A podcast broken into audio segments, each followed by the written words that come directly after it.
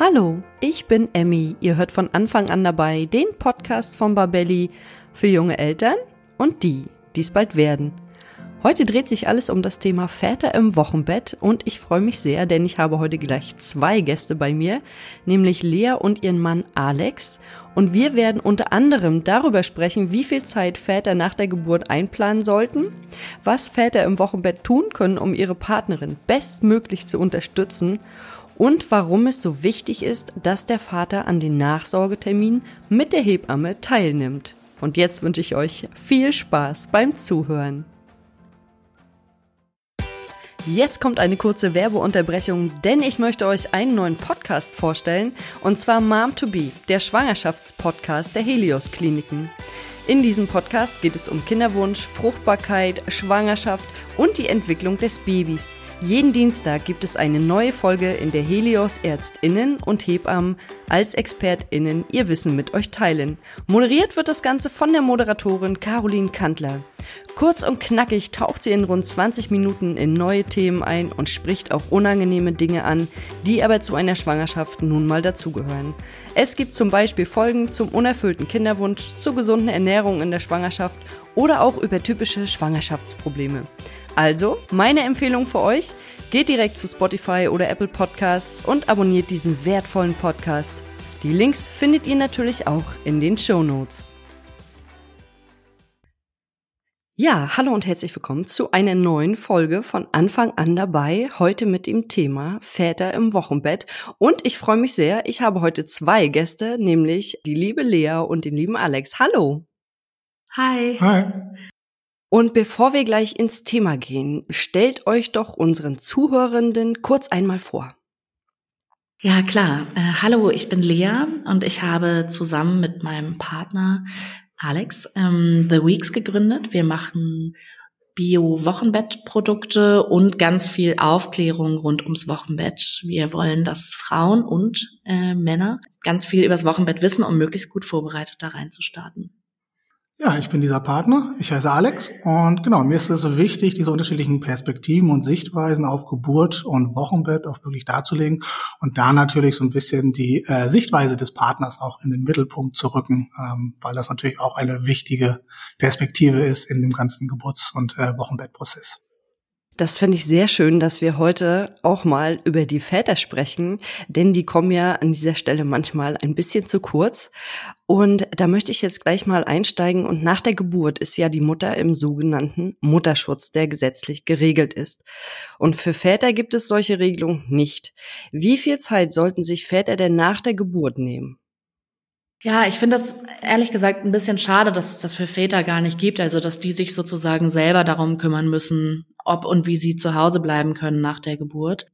Genau, also dass es nicht sowas wie einen Vaterschutz gibt. Die meisten Väter können sich ja Urlaub nehmen und äh, wenn das möglich ist, dann empfehlen wir immer mindestens zwei Wochen. Das deckt die Zeit des sogenannten Frühwochenbetts ab, also die Zeit, in der die Frau ganz besonders viel liegen und ruhen muss und entsprechend viel Unterstützung braucht. Mehr ist natürlich immer besser, aber das lässt sich eben nicht immer so leicht umsetzen.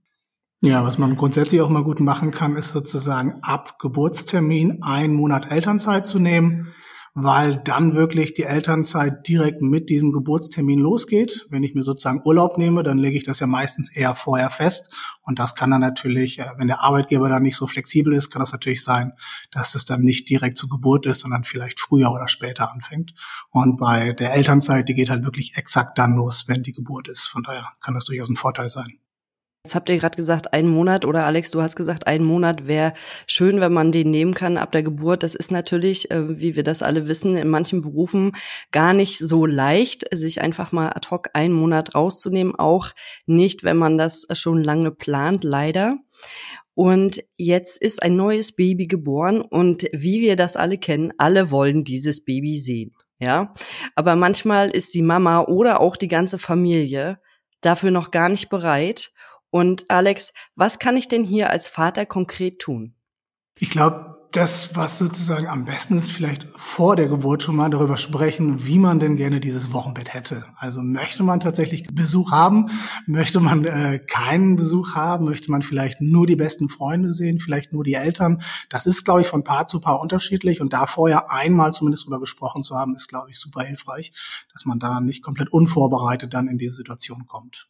Das kann natürlich dann im Wochenbett irgendwie dann ganz anders laufen, weil das Wochenbett super unvorhersehbar ist und du kannst dich dann komplett unsicher fühlen und sagst dann, nee, sorry, ich möchte doch niemanden sehen. Oder aber dir fällt auf, läuft eigentlich super, dann halt kann der Besuch auch gerne früher kommen. Das kann man dann einfach immer quasi ändern, wie man möchte. Und ich glaube, was man als Partner da in der Situation immer gut machen kann, ist so ein bisschen diese Kommunikation zu übernehmen, weil natürlich jeder erstmal hören will, ist alles okay, wo sind die ersten Fotos und so weiter. Und da hat man als Partner sicherlich mehr Kraft als die Frau, die gerade die Geburt hinter sich hat. Genau, und das kann man, glaube ich, gut machen. Und dann hat man, glaube ich, da noch so eine ich sag mal, Türsteherrolle, also dass man halt wirklich versucht, quasi Leute, die natürlich von außen auch reindrängeln, weil sie natürlich alle schnellstmöglich dieses kleine Baby sehen wollen, auch zu Recht, äh, die vielleicht auch ein bisschen zurückzuhalten und zu sagen, wir brauchen hier noch ein bisschen Zeit, weil natürlich sozusagen die Eltern und das Neugeborene, die sind da im Fokus und das sind die, die da halt wirklich wichtig sind. Und ähm, was man, glaube ich, immer da auch gut machen kann, um so ein bisschen da auszusortieren, ist quasi zu sagen, na, wenn du schon quasi kommen willst, wenn du hier Besuch sein möchtest, dann bring gerne eine warme Mahlzeit mit. Da hat man dann quasi selber noch was von, weil äh, Essen, glaube ich, immer eines der schwierigen Themen im Wochenbett ist. Und ähm, genau, dann überlegt sich der Besuch das immer ganz in Ruhe zweimal und äh, wenn er dann kommt, dann hat man was davon. Von daher ist es, glaube ich, immer ganz nett. Also eine Win-Win-Situation für alle. Und du hast das gerade schon angesprochen, der Partner oder die Partnerin hat quasi so ein bisschen die Aufgabe, so ein Feingefühl dafür zu entwickeln. Möchten wir jetzt als Familie Besuch haben? Wer darf überhaupt kommen? Ja, es gibt ja auch manchmal so ein bisschen die in Anführungszeichen nervigen Verwandten oder Bekannten, die man nicht unbedingt haben möchte, wenn man total erschöpft noch im Wochenbett liegt. Deswegen fand ich das ganz schön, dass du das gerade gesagt hast, dass der Vater oder der Partner oder die Partnerin sozusagen diese Türsteherfunktion hat. Das war ganz äh, schön ausgedrückt. Und im Wochenbett kümmern sich Väter und PartnerInnen ja auch meist um den Haushalt und das Essen. Welche Tipps hast du denn da? Jetzt hast du ja gerade schon gesagt, es wäre schön, wenn äh, der Besuch Essen mitbringt, dass quasi alle versorgt sind. Aber welche Tipps gibt es noch? Ja, also natürlich klappt das auch nicht immer, ne? aber äh, man kann es gerne versuchen und ähm, es wird, glaube ich, äh, einfacher, den Besuch auch zu sagen, bring was mit. Äh, grundsätzlich ist, glaube ich, Essen tatsächlich ein wichtiges Thema und das kann man sich auch vorher gut überlegen, äh, wie man das haben möchte. Man kann natürlich Essen vorher einkochen.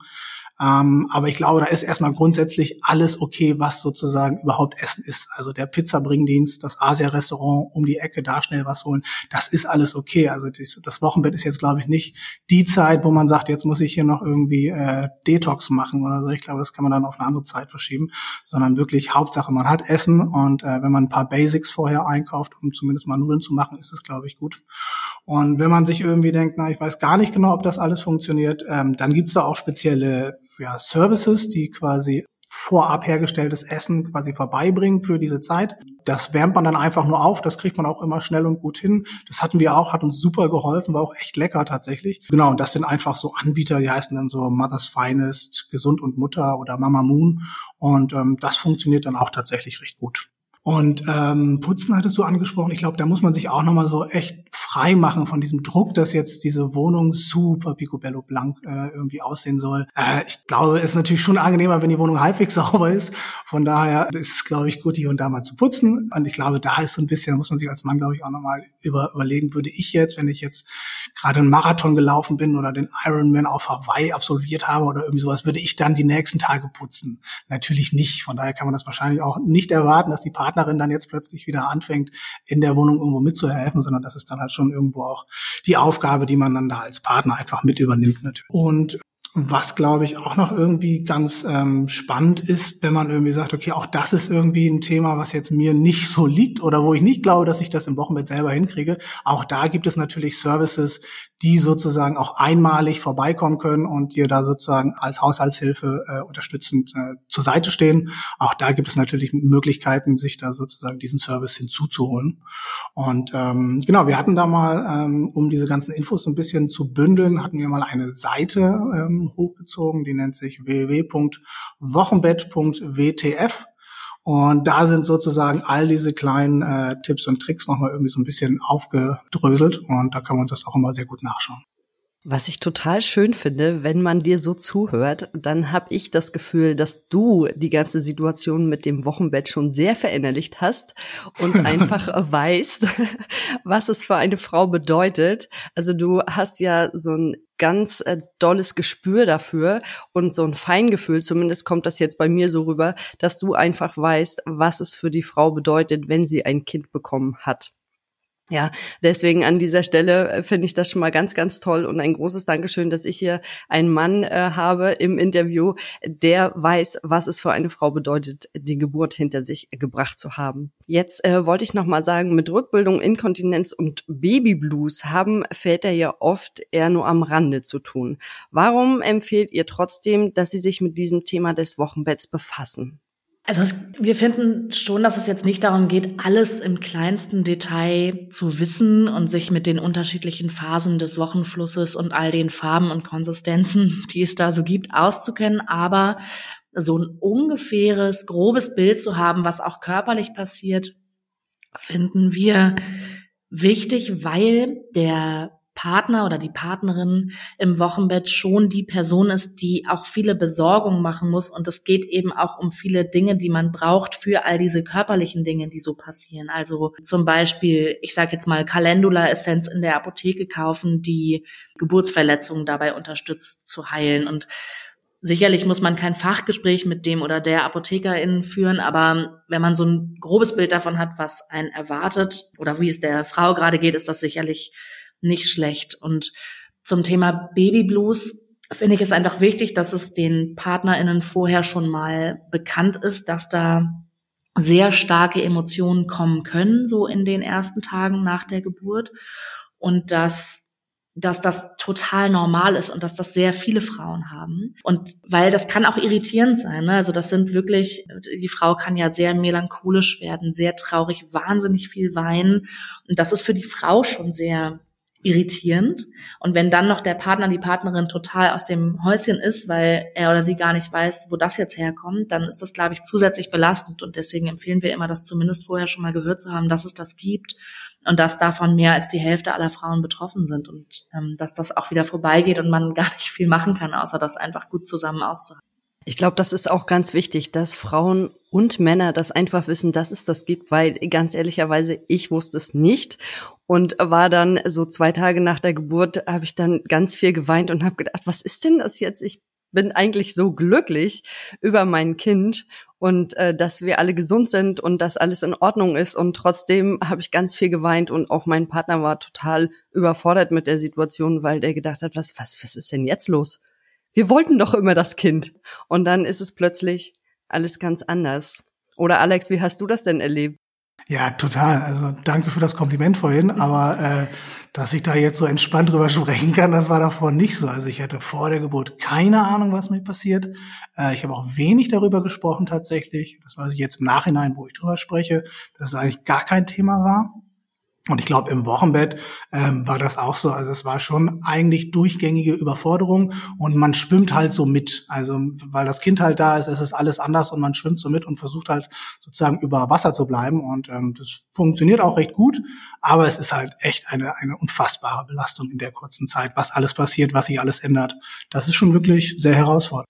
Ja, das Wochenbett umfasst ja zum Glück nur einige Wochen.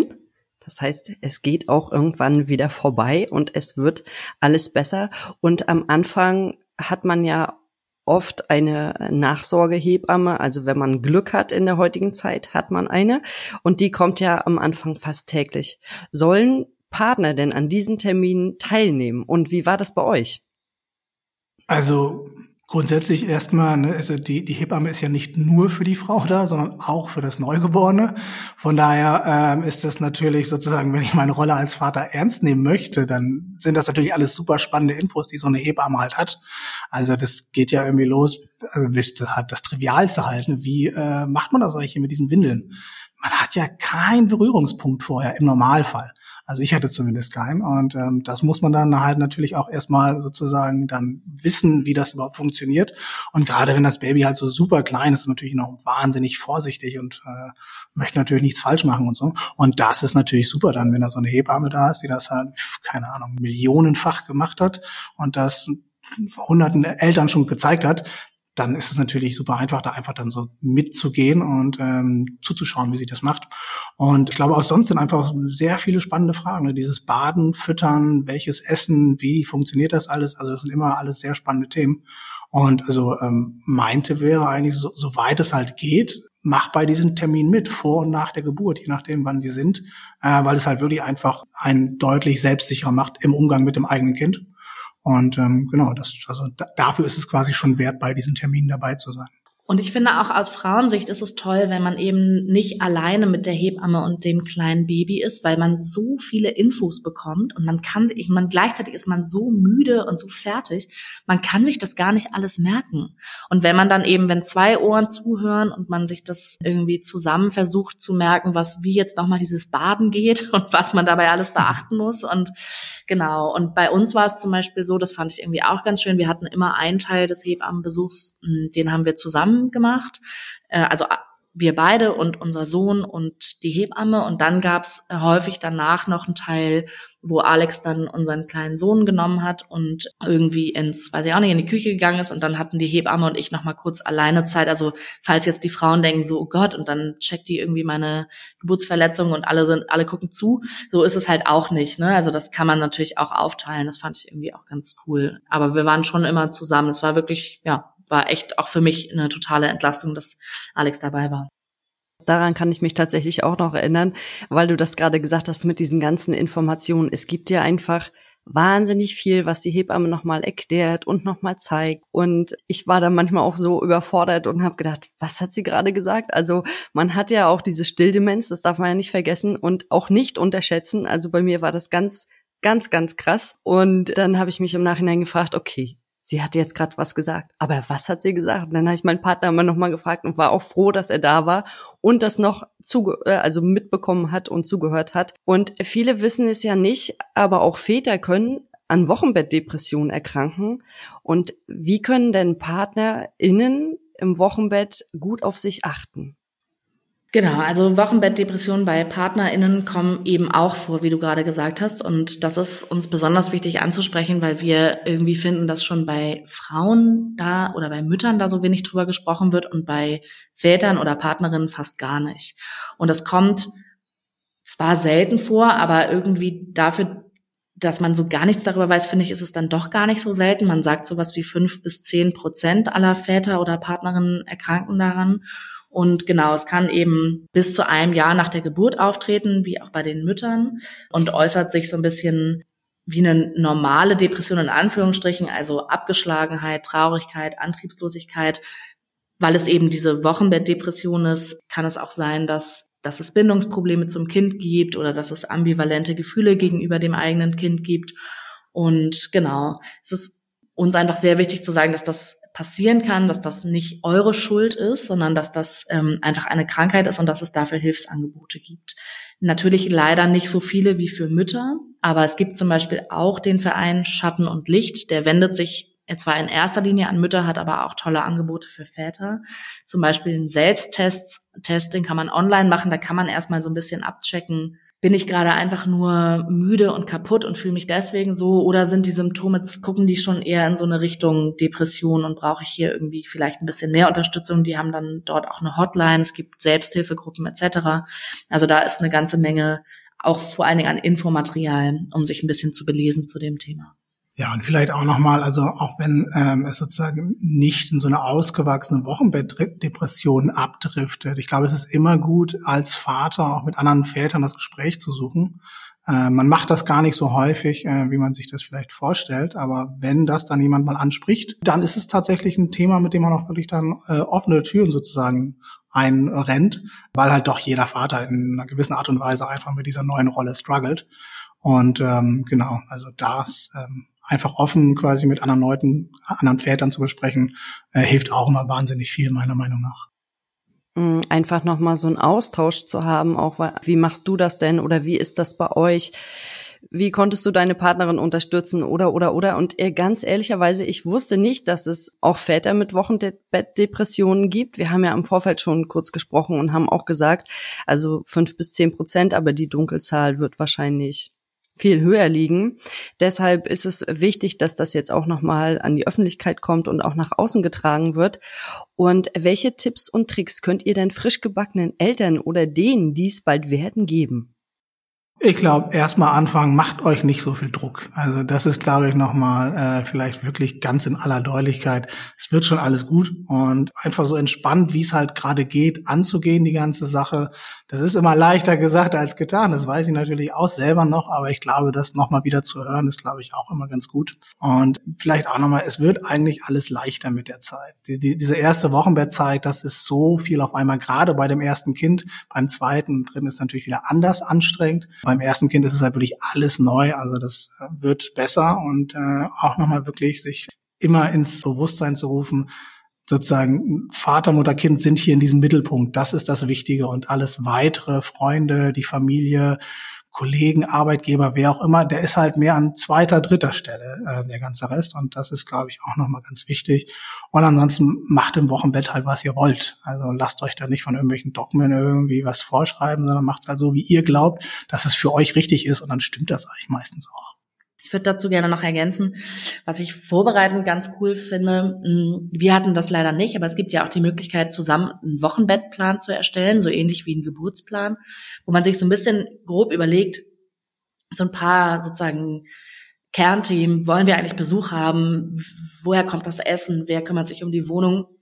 Das kann eben auch eine gute Möglichkeit sein, als Paar sich schon mal mit diesen Themen zu befassen und ja, vorher so ein bisschen zu reflektieren. Wie, will, wie wollen wir das eigentlich haben? Und da als Paar auch einen Zugang zu finden zu diesem Thema Wochenbett.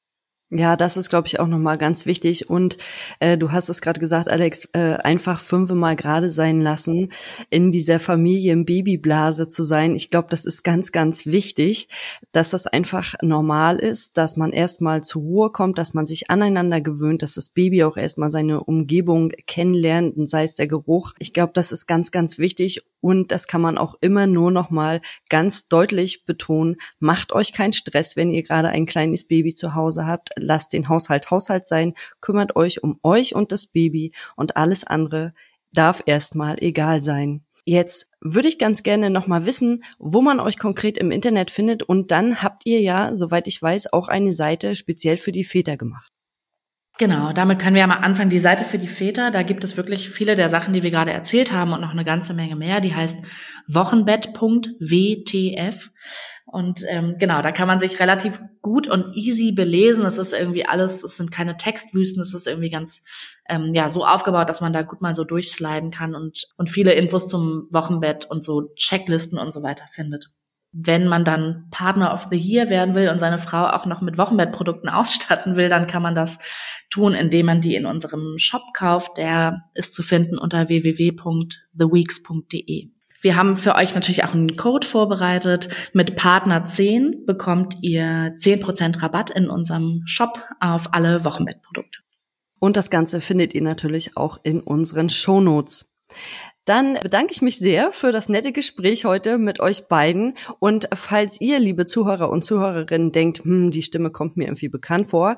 Ich hatte mit Lea, wir hatten ja schon mal einen Podcast zusammen zum Thema Wochenbett. Wenn euch das interessiert, dann hört doch auch gerne da nochmal rein. Da haben wir uns nämlich genau über die Tabuthemen unterhalten. Ja, da ging es äh, um die Inkontinenz, auch um den ersten Stuhlgang und auch um die Farbe des Wochenflusses. Und da findet ihr auf jeden Fall auch nochmal ganz viele Informationen. Ich danke euch für das aufschlussreiche Gespräch und wünsche euch äh, für euch und eure Familie und eure Firma natürlich alles Gute für die Zukunft. Vielen Dank. Dankeschön. Danke, bis bald. Tschüss. Tschüss. Ciao. Das war der heutige Podcast zum Thema Väter im Wochenbett. Und ich bin immer noch ganz begeistert, mit wie viel Enthusiasmus und Leidenschaft die beiden an das Thema gehen und sich damit beschäftigt haben Und jetzt nochmal eine Empfehlung am Rande. Wenn jetzt vielleicht ganz viele Frauen zuhören, die kurz vor der Geburt stehen, hört euch doch gerne auch nochmal den Podcast Nummer 89 an. Da sprechen wir nämlich über das Wochenbett und wir brechen alle Tabus, ich verspreche es euch. Und Lea gibt nochmal jede Menge Tipps und Tricks mit an die Hand. Wenn euch der Podcast gefallen hat, dann abonniert ihn bei iTunes, Spotify oder wo immer ihr unseren Podcast hört um keine neue Folge mehr zu verpassen.